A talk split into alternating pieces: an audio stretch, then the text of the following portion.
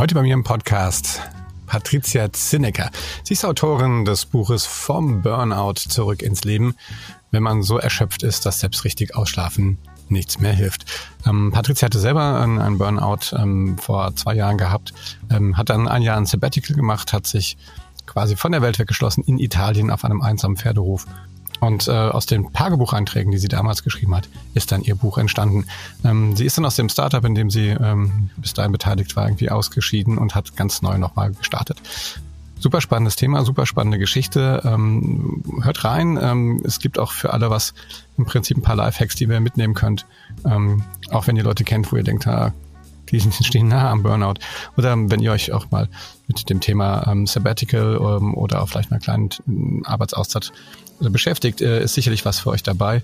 Ähm, in diesem Sinne viel Spaß bei der aktuellen Folge von Das digitale Sofa mit Patricia Zinnecker. Und an dieser Stelle wie immer ein kleiner Hinweis auf unseren Partner Zencaster. Das ist das Startup aus den USA, das es ermöglicht, dass wir hier remote und in guter Qualität diese Podcasts aufnehmen können. Auch dieser Podcast wurde mit Zencaster ähm, aufgenommen. Wenn ihr noch mehr ähm, Produktion mit Zencaster ähm, hören wollt, dann guckt einfach nach dem Hashtag Made on Zencaster. Das, äh, da findet ihr dann auch weitere Informationen zu anderen Produktionen. In diesem Sinne viel Spaß bei der aktuellen Episode. Das digitale Sofa mit Oliver Kemmern. Ja, hallo, herzlich willkommen zu einer weiteren Episode von Das digitale Sofa. Heute schalte ich nach München zu Patricia Zenecker. Hallo Patricia, wie geht's dir? Hallo. Oliver, danke für die Einladung. Mir geht's wunderbar und ich hoffe dir natürlich auch bei so einem sonnigen Morgen. Ja, ne? Ich sitze hier gerade draußen auf meinem Balkon auf der Terrasse. Das heißt, wenn ihr ein bisschen was Geräusche hört, dann ist das die pure Natur. Das klingt schön. Ich habe mal alles zugemacht. Bei mir fangen sie an, Rasen zu mähen und das brauchen wir dann eher nicht im Hintergrund. Sehr schön. Ähm, Patricia, wir haben uns kennengelernt äh, über eine gemeinsame Freundin, über Miriam, die gesagt hat, hey, ähm, bist jetzt gerade im Sabbatical. Ich kenne jemanden, der hat sich mit dem Thema auch ähm, auseinandergesetzt, hat selber sowas gemacht, sogar ein Buch drüber geschrieben und ähm, hat Miriam dich gemeint. Patricia, erklär mal ein bisschen, ähm, was ist deine Story, wo kommst du her, warum hast du sowas gemacht, warum hast du sogar ein Buch drüber geschrieben? Ja, sehr gern. Ich hole ganz kurz aus ähm, zu meiner Geschichte. Wo komme ich ursprünglich her? Eigentlich habe ich mal angefangen, Gymnasiallehramt zu studieren. Hab dann aber festgestellt, okay, die klassische Schule wird's für mich nicht. War nämlich dann gleich vom Studium Anfang an mit dem Unternehmertum und habe dann auf Sprachpsychologie umgeschwenkt habe dann mit einem Master abgeschlossen und war, wie gesagt, direkt von Anfang an in äh, einer Firma, später in zwei, drei Firmen aktiv und habe die auch mit aufgebaut. War dann lange Zeit in Hongkong und in Singapur und ja, in Asien gibt's natürlich wenig anderes als die Arbeit. Also gerade Hongkong und Singapur ist sehr, sehr bekannt dafür, dass man viel arbeitet. Ich erinnere mich daran, ich habe in einem WG-Zimmer gewohnt und mein Mitbewohner meinte dann irgendwann, hey, Patti, wie war denn dein Wochenende? Und ich so, Wochenende? Ja, und dann habe ich festgestellt, es ist Sonntagabend und ich war einfach durchgehend mal wieder sieben Tage die Woche im Büro.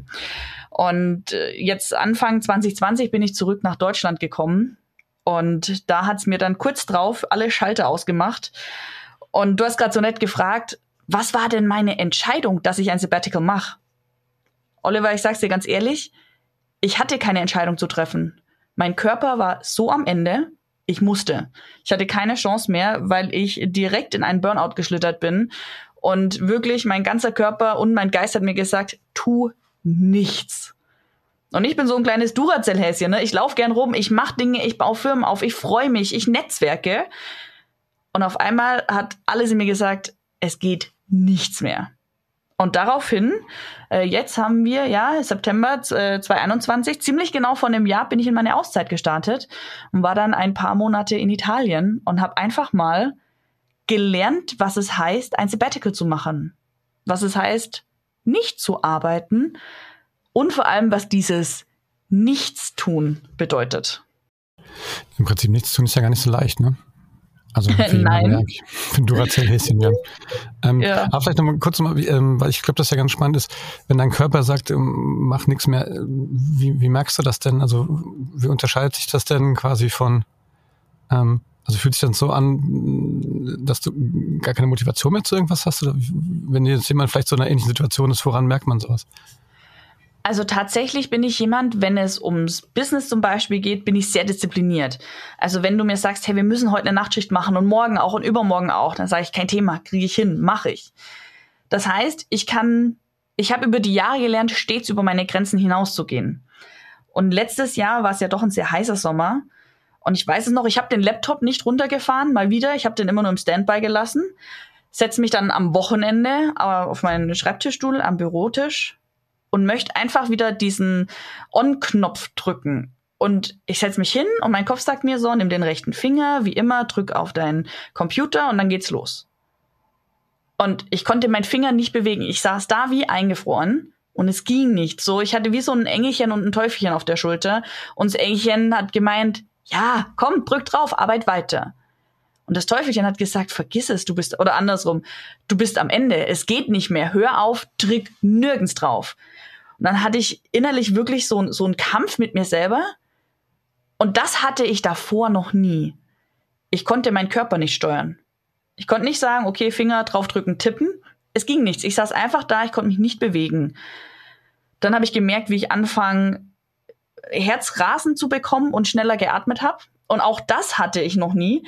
Und ich hatte dann echt das Gefühl, okay, wenn mein Herz jetzt noch ein bisschen schneller schlägt, dann war es das auf dieser schönen Welt mit mir.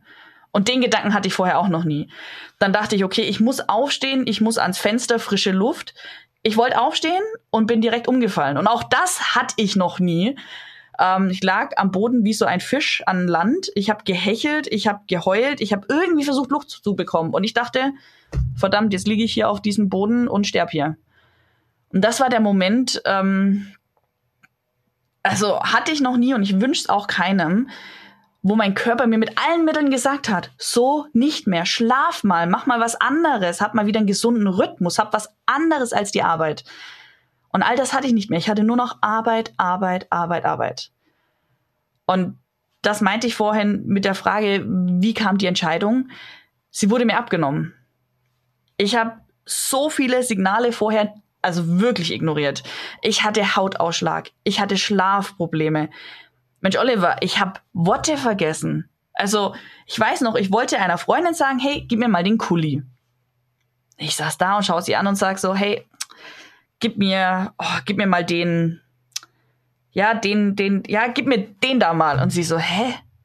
Den Kugelschreiber? Ja, genau, den Kugelschreiber. Und so ist es mir immer häufiger passiert. Das heißt, ich hätte vorher schon einige Warnsignale gehabt, zu sagen, okay, Schritt zurück, ein bisschen langsamer, aber ich wusste, ich kann über meine Grenzen gehen. Bis zu einem gewissen Punkt. Und der war da an diesem heißen Sommertag erreicht. Und seitdem habe ich gelernt, diese Signale früher auch wahrzunehmen.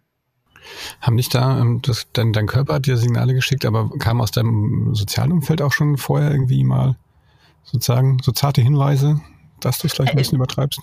Ja, schön, dass du sagst, äh, zarte Hinweise. ich erinnere mich an der Hochzeit von meiner Schwester. Wollte ich, ich habe eine PowerPoint und ein Spiel vorbereitet und hatte dementsprechend meinen Laptop dabei. Dann hat das alles nicht so funktioniert, wie es sollte, obwohl ich es vorher getestet habe. Und ich war damals wirklich sehr unmutig, wenn es nicht so funktioniert hat, wie ich das jetzt genau geplant habe. Naja, und dann dachte ich, okay, geht nicht, aber ich habe meinen Laptop schon da, dann mache ich ein paar E-Mails und bearbeite ein paar Sachen. Und irgendwann kam mein Vater zu mir und hat den Laptop wirklich zugeknallt und der macht selten sowas und hat gesagt, hey, deine Schwester heiratet voraussichtlich nur einmal, also steh auf und feier mit ihr. Und er hat dann sogar meinen Laptop mit heimgenommen, dass ich nicht sozusagen einen Rückfall bekomme. Und das war schon so ein Punkt, wo ich dachte, hey, also was ist denn schief mit mir? Aber in dem Moment habe ich es null verstanden. Und mein Umfeld hat sich auch sehr gewandelt über die Jahre und wurde sehr stark businesslastig was per se nicht schlechtes ist. Nur hatte ich in meinem engen Umfeld vor allem Workaholics.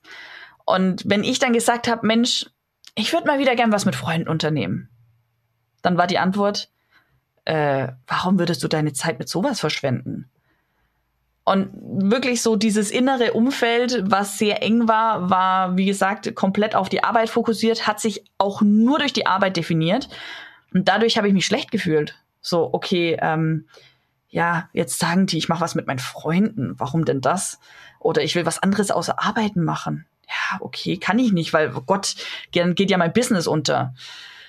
Das heißt, so familiär habe ich schon immer wieder den Hinweis bekommen, habe sie aber wahrgenommen und erfolgreich ignoriert.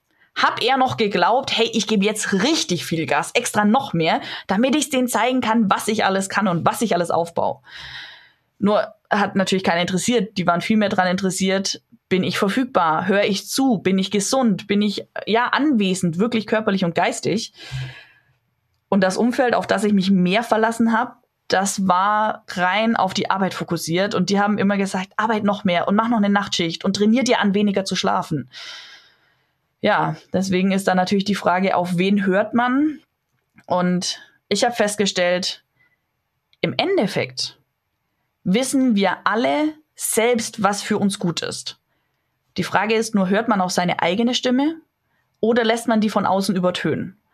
Und genau das musste ich auch in dem Sabbatical wieder lernen, einfach auf mich zu hören, auf meine Stimme zu hören und zu verstehen, was macht mir denn Spaß? Wo habe ich richtig Bock zu? Und was taugt mir nicht? Und dann muss ich es auch nicht machen. Und genau diese Feststellung auf sich selbst zu hören, die hat mir sehr, sehr viel Ruhe wiedergebracht und auch wirklich wieder viel ja, Freude fürs Leben. Wenn du jetzt so da drauf guckst, ähm, glaubst du, es hätte gar nicht so weit kommen müssen, dass du wirklich einen Burnout gekriegt hättest? Hättest du vielleicht vorher schon sozusagen was machen können? Vielleicht das Sabbatical früher oder sowas? Was würdest du im Nachhinein jetzt sagen? Ich meine, schwierig immer in die, in die Vergangenheit zu gucken, aber oder hätten die Leute was anderes sagen können? Was, also ich frage das so, um zu gucken, wenn man so in seinem, selber in seinem Umfeld vielleicht jemanden hat, der, wo man so das Gefühl hat, wow. Ja. Die, also die Frage ist berechtigt. Hätte ich vielleicht vorher das irgendwie feststellen können? Hätte ich vielleicht eine andere Abzweigung nehmen können und nicht zu sagen, ja, geh runter diese schlimme, steinige, steile Straße. Ich habe mir die Frage immer wieder gestellt. Und um ganz ehrlich zu sein, ich kann sie dir nicht wahrscheinlich zufriedenstellend beantworten, weil die Sache ist die, aus dieser Situation, die, und das war wirklich die schlimmste in meinem Leben. Ich habe, jeder von uns hatte doch schon Schicksalsschläge und hat Veränderungen hinnehmen müssen, die total unerwartet kamen, sei es durch Todesfälle, durch Job, durch, durch Umzug, was auch immer. Also ich glaube, jeder kennt es, dass man sich unwohl fühlt und wirklich schlecht fühlt. Aber so schlecht wie letztes Jahr habe ich mich noch nie gefühlt. Also das war wirklich der Tiefpunkt meines bisherigen Lebens. Ist jetzt die Frage, hey, hätte ich das anders machen können? Vielleicht, aber ich hätte jemand haben müssen, auf den ich höre. Und ich wollte auf niemanden hören. Ich wollte es selber schaffen. Das ist auch so ein klassischer Punkt, der natürlich Burnout getrieben äh, wirkt. Ich will alles selber machen. Ich will alles selbst erreichen. Ich brauche keine Hilfe. Ich schaffe das. Ähm, daher habe ich auch mein Buch geschrieben, weil ich eben möchte, dass Menschen sagen, okay, ich lese das, ich habe einen Aha-Effekt und ich will es für mich lösen. Weil ganz oft hört man weniger auf Außenstehende. Und ich hoffe, dass ich ganz viel helfen kann, dass sie es nicht haben, aber ob es bei mir anders hätte sein können, ich glaube, es hat irgendwie alles so sein Sinn, wie es ist.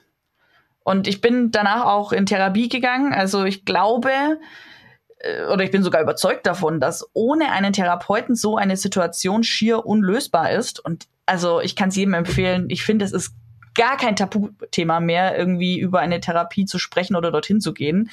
Es ist genial. Dir hört jemand zu, der sich damit auskennt und dir helfen kann. Also ich find's geil, wie du gerade vielleicht auch schon merkst. Und sogar sie hat gesagt, also ich merke, ihnen geht's verdammt, verdammt schlecht. Aber, und das fand ich ganz cool, wir waren dann schon nach vier Monaten ungefähr wirklich mit der Aufarbeitung durch, weil ich schon viele Jahre in dem Bereich was gemacht habe und auch Psychologie im Studium hatte. Hat sie gesagt, sie hat selten jemand gesehen, der so resilient ist und so schnell wieder wirklich gesund zurückkommt. Und dass das für sie so ein Zeichen ist, wenn ich das schaffe, können es viele andere auch schaffen mit den richtigen Methoden. Und damit möchte ich nicht sagen, komm schnell zurück, du musst funktionieren. Sondern ich will sagen, komm zurück, weil du es verdient hast, dass du ein schönes Leben hast und nicht so lange in diesem Loch sitzt, in dem viele, viele Menschen sind. Deswegen jetzt habe ich ein bisschen die Frage äh, ausgeholt. Kurzum, hätte ich es anders machen können? Ich glaube nicht. Ich war zu stur. Können es aber Menschen heute anders machen? Ich glaube schon, wenn man akzeptiert, dass man um Hilfe bittet oder dass man eben aus Fehlern von anderen lernt. Guckst du heute anders auf, auf jetzt Kolleginnen, Kollegen oder Leute, die du in deinem Netzwerk triffst oder so? Bist du jetzt Glaubst du, bist jetzt da sensibilisierter oder wie würdest du, gehst du damit anders vielleicht auch um, wenn du das jetzt bei jemand anders siehst? Also du persönlich jetzt? Voll, ja, tatsächlich. Ist es interessant, wenn Menschen sich vorstellen, ich weiß nicht, wie, wie du das kennst. Ich erlebe das ganz häufig, gerade zum Beispiel bei Netzwerktreffen. Ja, hallo, ich bin der Peter und ich habe diese Firma. Oder hallo, ich bin der Franz und ich mache das. Okay. Ja, ich meine, es ist super, dass du eine Firma hast. Ich habe das auch super lang gesagt. Also ich lehne mich ja aus einem Fenster, wo ich weiß, aus dem bin ich schon rausgefallen. Ich finde das in Spanien so schön. In Spanien, wenn, wenn man sich vorstellt, dann sagt man, hallo, ich bin der Mario, ich spiele gern Beachvolleyball und das und das mache ich gern. Machst du das auch gern? Wollen wir mal zusammen wo hingehen oder irgendwie Beachvolleyball spielen? Man ist viel mehr an der Person interessiert, weil man sich nicht explizit durch seinen Job definiert. Und das fällt mir sehr, sehr häufig auf im deutschsprachigen Raum, dass man sich sehr schnell mit seinem Business definiert. Und wenn mir jemand sagt, ja, nehmen wir mal wieder den Peter und er sagt, hey, ich habe Firma X und ich mache dies und das, dann finde ich das wirklich cool und bewundernswert. Nur, ich will ja nicht deine Firma kennenlernen, ich will dich kennenlernen. Früher war es für mich auch ein Statussymbol wirklich, wer ist mehr gestresst? Wer hat mehr Calls und wer ist da in mehr Zeitzonen unterwegs? Ich bin teilweise im Zwei-Wochen-Rhythmus Singapur, Deutschland, Deutschland, Singapur geflogen. Ah, es war cool, 13-Stunden-Flüge und dann nachts im Flieger arbeiten, weil es wirkt cool ganz ehrlich, wenn ich heute solche Menschen sehe, die gestresst wirken und überall den Laptop aufklappen, dann wünsche ich ihnen von ganzem Herzen, dass sie irgendwann verstehen, dass das Leben mehr ist als Arbeit. Mir ist hier ganz wichtig einzubringen. Also ich liebe nach wie vor Business und ich mache das so gern. Ich arbeite selber an verschiedenen Projekten und baue auf. Ich sage hier nicht, hey, arbeiten ist doof, ne, werd der Oberchiller für immer. Aber was ich sage ist, es gibt verschiedene Bereiche in deinem Leben. Es gibt natürlich entweder die Arbeit, dann gibt es die Familie, Freunde, Hobbys, verschiedene Bereiche eben. Die Frage ist, welchen willst du vernachlässigen und welchen nicht? Und kurzfristig kann man natürlich Rücksicht nehmen und sagt, hey, ich habe ein halbes Jahr, vielleicht einen Mega-Launch mit der Firma, allen Fokus darauf. Vollkommen okay. Die Frage ist, wie machst du es langfristig? Und wenn mir jemand eben erzählt, wie viel er arbeitet und wie gestresst er ist, und ich sehe das auch so oft auf Social Media. Ganz ehrlich, vielleicht kennst du das auch, Olli, auf Instagram, wenn man die äh, Stories anschaut, dann kommt ganz oft, boah, heute habe ich schon 17 Calls gemacht, voll cool. Ja, ganz ehrlich, mich interessiert doch nicht, wie viele Calls du gemacht hast. Du bist doch nicht irgendwie cooler, weil du mehr Calls hattest oder dir mehr Stress gegeben hast. Deswegen habe ich mittlerweile so einen zweiten Blick entwickelt und frage einfach, okay, wer bist du?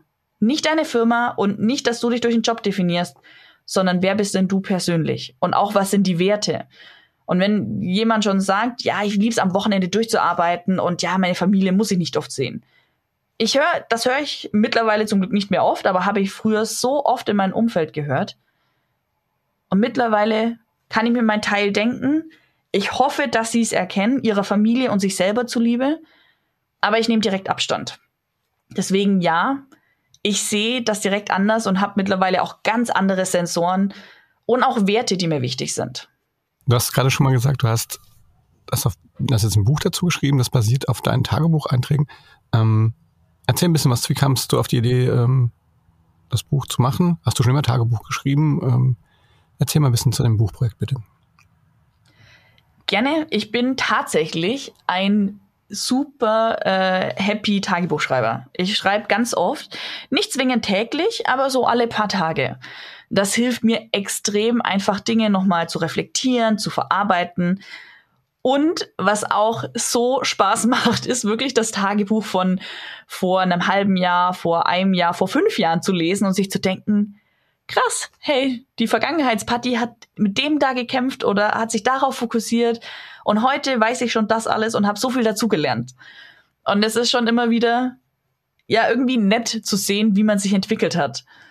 Und gerade wenn ich herausfordernde Zeiten habe, dann versuche ich es nicht an meinen Mitmenschen auszulassen, aber ich muss Tagebuch schreiben. Ich muss irgendwo meine ganze Energie und meine, ja, ich entweder Wut oder Trauer oder Ärger, was immer es ist, ich muss es irgendwie rauslassen.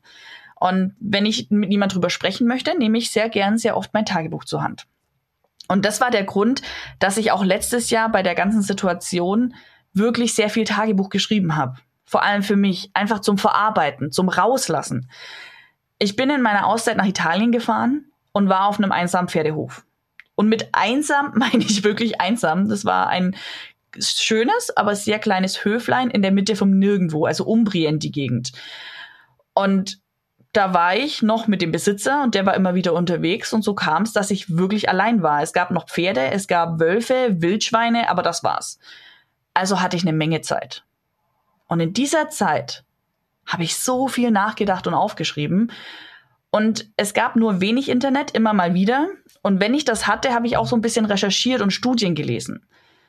Weil was mir hilft, und das mittlerweile weiß ich auch, dass das MUM-Effekt heißt, also M-U-M, ist, wenn man sich mit Menschen austauscht oder von Menschen lernt, die genau das gleiche oder ein sehr ähnliches Szenario durchlebt haben. Und da habe ich dann recherchiert, wer war denn schon mal in einem Burnout? Wer war denn schon mal so tief unten? Und da gab es eine Liste unendlich lang. Es gab einen, einen ich glaube, Wladimir Klitschko, es gab eine Sarah Connor, es gab einen Tim Melzer. Also es gab so viele Menschen, wo ich dachte, krass, die waren da alle unten. Und dann habe ich mich mehr eingelesen und mehr eingelesen. Und so entstand aus meinem Tagebuch dann immer mehr wirklich was Fundiertes, was nicht nur persönlich war, sondern auch mit Studien, mit anderen Beiträgen, mit Tipps, wie es auch andere Menschen gemeistert haben und mit Interviews. Und ja, so kam das eine zum anderen. Also ich bin null in 2020 reingestartet mit der Idee, ich schreibe ein Buch oder auch null mit der Idee nach Italien, ich schreibe ein Buch. Ich hatte einfach nur mein, wirklich mein Notizheft, ich schreibe sehr gern von Hand, habe das mitgenommen und habe ziemlich jeden Tag geschrieben und mich beobachtet, was hilft mir, was hilft mir nicht, was waren gefährliche Gedanken, welche Gedanken helfen mir. War auch dabei immer im Kontakt mit meiner Psychotherapeutin, die mir dann klar sagen konnte, hey, das ist korrekt, hm, das schreib noch mal um oder dazu gibt's vielleicht die Studie oder lies mal dieses Buch dazu. Und ja, da, da hat sich das so ergeben. Und es war übrigens ganz spannend. Ich habe das lang keinem erzählt, weil eine Sache, die ich nicht hören kann, also da tue ich mir echt schwer, da arbeite ich immer noch dran, ist, wenn Menschen es gut meinen, sie meinen es wirklich gut, aber sagen, ja, mach nicht so viel, ne? Entspann dich und überarbeite dich nicht und mach nicht so viel. Ich weiß, dass das gut gemeint ist. Nur das Gegenteil von gut gemeint ist auch oftmals schlecht ge gemacht. Also und wie gesagt, ich möchte da niemand irgendwas Negatives zuschieben, weil ich weiß, dass sie sich wirklich nur Gedanken um mich gemacht haben und mich unterstützen möchten. Nur bei mir kommt das innerlich nicht so als Unterstützung, sondern eher als hemmend an. Und deswegen habe ich es niemandem verraten. Und ja, als es dann erst fertig und Korrektur gelesen war, habe ich es meinen Freunden und der Familie mitgeteilt, weil dann konnte mir keiner mehr sagen, ja, mach weniger und bist du dir sicher, entspann dich. Nee, da, das war ohne Leistungsdruck, wirklich komplett einfach mein Tagebuch und meine Erlebnisse mit Studien und Forschung, die ich eh gerne lese und mich dazu interessiere. Ja, praktisch und einfach kombiniert, damit es anderen Menschen hoffentlich nicht so geht wie mir und schon vorher die Not, wie Notleine ziehen oder hier, ja, den Ausweg finden. Wie ist denn für jemanden, der, ähm, also an welcher Stelle kauft man sich dein Buch jetzt? Also wenn man schon so eigene Symptome sieht, wenn es schon zu spät ist, oder? Also wenn es zu spät ist, dann ist es auf jeden Fall eine Hilfe, weil man gerade diesen angesprochenen Mom-Effekt extrem hat. Also man kann mit mir durch die Geschichte durchgehen und findet sich sofort wieder und erkennt, okay, ich kann das immer noch wieder rumreißen und wieder schaffen. Gleichzeitig ist es aber vor allem für Menschen, die sagen, ich würde so gerne Pause machen, aber ich kann nicht, ich darf nicht, dann geht mein Business flöten, dann verliere ich den Deal, dann passiert mir das. Ich muss durchackern, ich muss hasseln, hasseln, hasseln. Ich will niemanden missionieren. Also ich gehe komplett von dem Weg weg, jedem zu sagen, arbeite weniger. Nein, ich bin der Ansprechpartner für die Personen, die sagen, ich, ich würde so gern weniger machen, aber nicht meine Businessziele vernachlässigen. Aber irgendwie smarter arbeiten und wieder mehr diese Achtung, fieses Wort, Work-Life-Balance einbringen. Aber ich habe keine Ahnung wie. Und ich habe das Gefühl, ich stehe ganz allein im Regen und ich habe keine Ahnung, wie ich wieder mehr Leben und weniger Arbeit haben kann. Genau für die Menschen ist es gedacht. Ist das auch ein Buch, das man jemandem schenken kann oder ist das dann übergriffig? Nee, tatsächlich ist eine schöne Frage. Habe ich vorher noch gar nicht nachgedacht, aber das wurde mir jetzt sehr oft mitgeteilt, dass es schon oft verschenkt wurde. Und das finde ich sehr schön, weil ich achte auch in meinem Buch darauf, es liegt daran, dass ich selber so ein Typ bin. Ich bin ganz schlecht, wenn sich jemand vor mich hinstellt und sagt, du musst das jetzt so und so machen und darauf musst du achten und das musst du tun. Das war genau der Grund, warum ich auch nicht auf meine Familie gehört habe. Sie haben es gut gemeint, so mach das und achte darauf. Nee, vergiss es, ich muss das selber wollen. Und genau deswegen ist so auch mein Buch geschrieben. Es ist nirgends irgendwo der Zeigefinger oben, so du musst das machen oder du musst dahin gehen, sondern es sind alles Inspiration und Ideen, dass wenn die Person bereit ist, sich wie ein Buffet die eine Sache mitnehmen kann, die andere ist vielleicht nicht so passend, aber es ist niemals belehrend. Und ich habe jetzt auch sehr oft das Feedback bekommen, dass es sehr schnell durchzulesen geht. Also viele lesen es in wenigen Tagen. Auch da, das will ich immer dazu sagen, das ist jetzt kein Maßstab, dass man das auch so schnell lesen muss. Das habe ich auch schon ein paar Mal gehört. Das will ich nicht.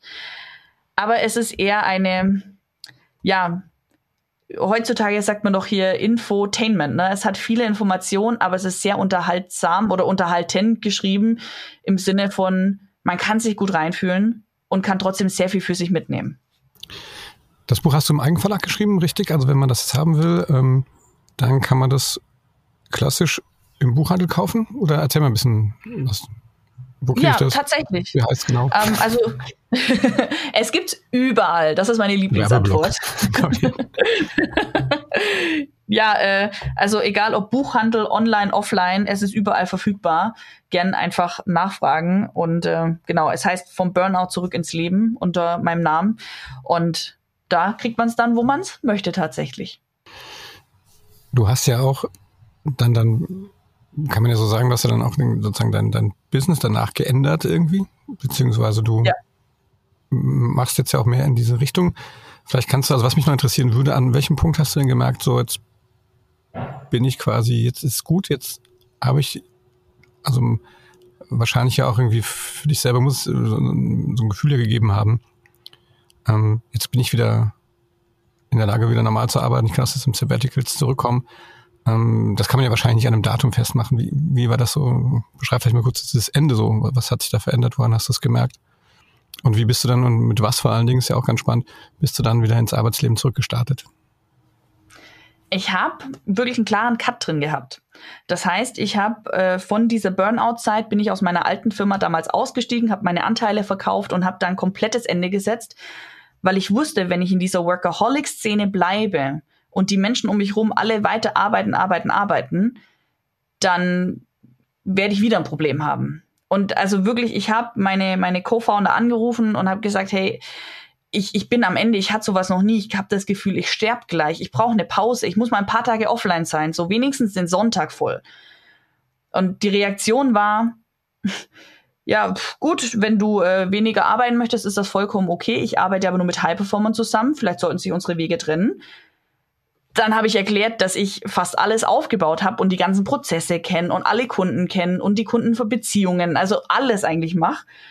Nicht alles, aber sehr, sehr viel in diesem Bereich. Ähm, und dann war die Reaktion, weißt du, wenn der Papst stirbt, kommt auch ein neuer. Da interessiert sich auch keiner mehr für den Alten. Und der Satz war für mich so der, der Todesstoß. Das war okay, wenn ich meinen Co-Foundern, die ich jetzt jahrelang wirklich Tag und Nacht zusammengearbeitet habe, so egal bin, dann will ich hier raus. Und das war auch der Grund, das ist so schön, es ist nicht schwieriger, als mit Entscheidungen schwanger zu gehen. Also im Kopf zu haben, soll ich, soll ich nicht. Und diese Erlösung, wenn man sagt, so ist es und so mache ich's und ich gehe da raus und ich höre auf. Es war nicht schön, aber es war die einzige Möglichkeit. Und dann habe ich in Italien in meiner Auszeit mir tatsächlich überlegt, so, was mache ich denn? Mir steht die ganze Welt offen. Was will ich tun?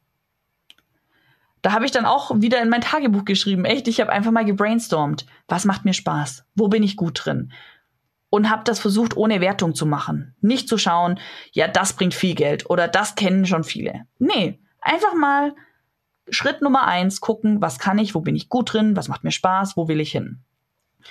Und da hat sich dann immer mehr rauskristallisiert, dass ich gerade, also Menschen und Kommunikation sind meine absolute Stärke. Ich merke es natürlich von meinen Studiengängen auch, erst äh, Lehramt und dann Sprachpsychologie, das kombiniert meine zwei Lieblingsbereiche. Und also wer sich unter Sprachpsychologie nichts vorstellen kann, kurz zusammengefasst, es geht darum, was passiert im Hirn, wenn wir sprechen, wie entsteht Sprache und vor allem, und darüber habe ich auch meine Masterarbeit geschrieben, wie können wir uns selbst beeinflussen zum Positiven in der Form, mit der wir, also wie wir mit uns selbst sprechen. Das war so der Punkt, so diese Mindset-Veränderung durch Sprache, durch Umfeld. Und dann habe ich beschlossen, okay, wo bin ich gut? Im Netzwerken, im Menschen zusammenbringen. Ich mache eine Mastermind-Gruppe, die sich weiterentwickeln möchte, wo es genau um diese Themen geht. Also ich nenne das so schön vom Stresspreneur zum Chillpreneur. Du bist immer noch ein Entrepreneur, aber halt nicht einer, der sich um jeden Preis wirklich stressen muss. Und dann habe ich da auch in Italien gelernt, wie ich eine Website baue. Habe ich vorher auch noch nie so richtig gemacht. Habe alles selbst fertig aufgesetzt und gemacht. Und dann dachte ich mir, ja, also mal schauen, wann es losgeht. Ich habe die Website live geschalten und irgendwie, mich kannten ja viele Menschen in der Szene, habe ich so viele Anfragen bekommen. Ich habe null Werbeanzeigen, ich habe es nirgends gepostet. Ich habe nur ein paar gesagt, hey, guck mal, hier ist die Website online. Vielleicht zehn Menschen.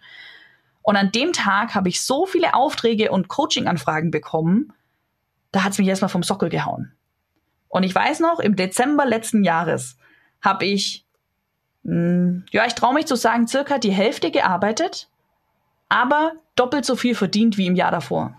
Entschuldigung. Und das war für mich so die Erkenntnis, du musst nicht, nicht dumm und deppig arbeiten. Du kannst vielen Leuten helfen und wirklich legitim dein Geld verdienen, ohne dass du dich kaputt schuftest. Und auch da habe ich gleich neue Regeln eingesetzt. Entschuldigung. Ich habe über Weihnachten hatte ich dann die Herausforderung, dass Kunden meinten und ich habe klar gesagt, ich bin von Weihnachten bis zum 6. Januar so meine Private Time. Da mache ich meine Denkwoche, da reflektiere ich das Jahr, da schaue ich, wo will ich hin, das ist meine Zeit. Und deswegen habe ich auch geschaut, dass alle Projekte wirklich fertig sind bis zum, was war es, 22., 23. Dezember. Und dann kamen einige Kunden, die gemeint haben, hey super, wir sind ja jetzt daheim, es ist Lockdown, wir können ja durcharbeiten. Und da musste ich schon noch mal kurz mit mir hadern. So, okay, natürlich, das wäre jetzt noch super schnell einfaches verdientes Geld.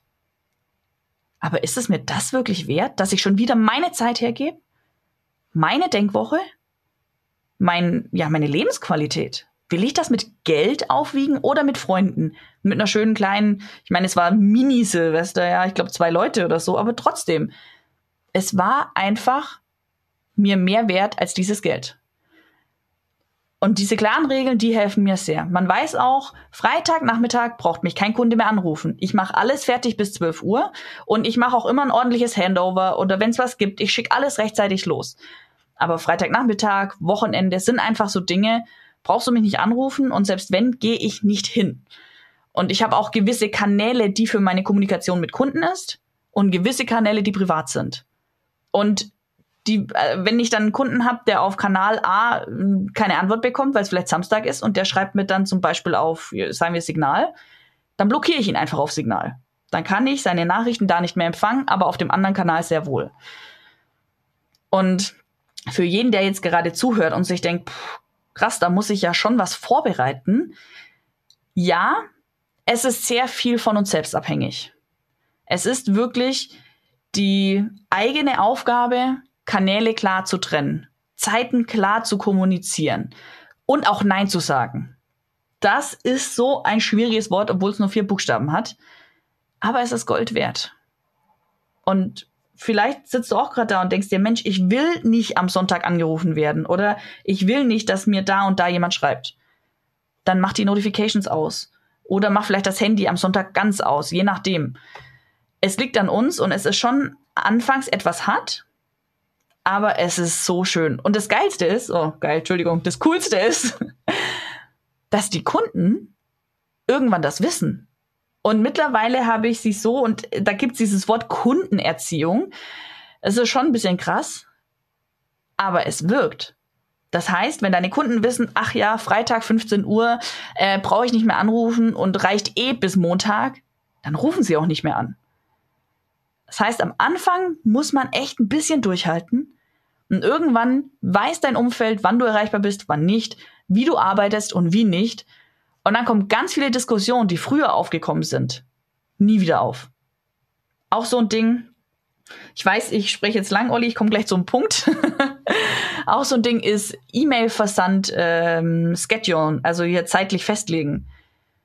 Wenn ich manchmal, es kommt schon vor, dass ich abend, abends bin ich super produktiv. Und dann hocke ich schon immer wieder länger am Laptop. Aber was ich dann mache, ist nicht, dass ich äh, die E-Mail rausschicke und sage, okay, die ging jetzt um 22.20 Uhr raus, sondern ich schicke die am nächsten Morgen um 8. Ich stelle die in meinem E-Mail-Programm so ein, dass sie morgens um 8 rausgeht. Weil sonst kriege ich vielleicht gleich abends eine Antwort oder der andere denkt, boah, die arbeitet nachts, vielleicht sollte ich auch. Oder egal was kommt, sie antwortet mir eh nachts. Nein, du kannst deine Sachen abarbeiten, die E-Mail schedule, Zeit, ich glaube, wie heißen schedule? Ich glaube, zeitlich festlegen oder planen und dann ganz entspannt in den nächsten Tag starten. Das waren so kleine Hacks, die bei mir sehr, sehr viel bewirkt haben. Und äh, ja, vielleicht auch für dich als Hörer ganz viel bewirken. Das würde mich natürlich freuen. Finde ich sehr spannend. Ich hoffe, da können unsere Hörerinnen und Hörer was von mitnehmen, dein Buch lesen und ähm, gegebenenfalls sich einfach wahrscheinlich einfach kontaktieren, irgendwie LinkedIn und äh, die üblichen Kanäle, schätze ich mal. Und vielleicht noch ein bisschen dann ausführlicher mit dir, mit dir reden. Ähm, Patricia, ich habe mich sehr gefreut, dass du die Zeit gefunden hast, ähm, mit, mit mir heute zu sprechen. Das ist sehr schön. Du hast auch einen eigenen Podcast, wollen wir an der Stelle gar nicht vergessen. Was hast du noch alles für Kanäle? Komm, jetzt mach nochmal Werbeblock Teil 2. Wo kann man dich überall ähm, hören, lesen, sehen, am besten kontaktieren? Du bist ja nett. Dankeschön. Ich habe mich gerade verstuckt. Entschuldigung, wenn ich etwas oh. weinerlich klinge. ähm, tatsächlich äh, auf Instagram sehr viel. Da gebe ich sehr viele Tipps mit, so Kleinigkeiten, die man im Alltag einbringen kann, wenn schnell zu viel wird. Und ansonsten äh, meine Website oder auch natürlich ein Podcast. Der heißt auch vom Stresspreneur zum Chillpreneur. Sehr schön. Also nach dieser Folge auch mal da reinhören ähm, und äh, euch ein paar Tipps von Patricia absaugen quasi. Ähm, ja, freut mich sehr, Patricia, dass du wieder äh, festen Boden quasi unter den Füßen hast, dass das bei dir funktioniert hat, dass du es sogar noch dazu genutzt hast, um es produktiv äh, zu nutzen, um dein Leben zu verändern, um wirksam zu sein.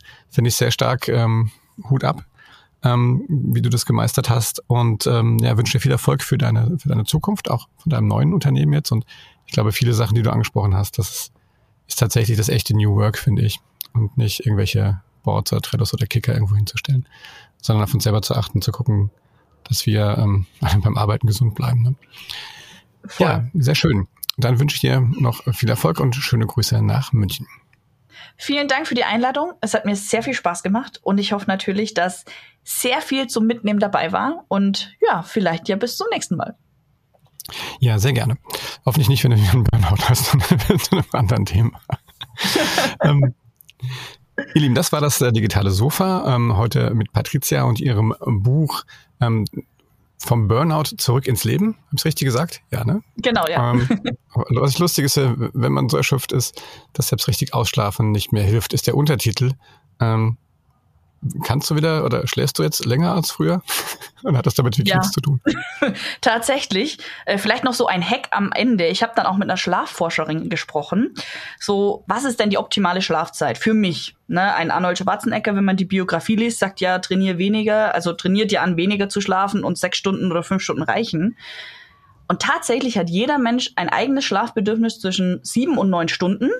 Und das kann man am besten rausfinden, wenn man mal in den Urlaub fährt, ohne Wecker oder vor allem ohne Handy und ohne Wecker und einfach mal schaut, wann werde ich natürlich müde und wann will ich wieder aufstehen in der Früh. Und jeder hat so seine persönliche Nacht. Und bei mir ist sie zum Beispiel recht spät, bei anderen fängt sie früher an. Und wenn man das weiß, dann schläft man ausgeschlafener und kann natürlich sein, wenn man es kann, unternehmerisch gesehen, logischerweise, seinen Alltag vielleicht ein bisschen drumherum bauen, dass man eben nicht genau immer dann arbeitet, wenn man eigentlich in der Nachtphase ist und andersrum. So, aber das war jetzt nochmal ein, ein Schwung äh, am Ende. Ja, ich schlafe besser und äh, tagtäglich meine acht Stunden. Sehr schön. Ähm, ja, wenn es euch gefallen hat, dann gebt uns einen Daumen hoch oder fünf Sterne ähm, bei Apple Podcasts. Ihr findet uns überall da, wo es gute Podcasts gibt. Und ähm, ja, in diesem Sinne, bleibt alle gesund und wir hören uns beim nächsten Mal. Bye bye.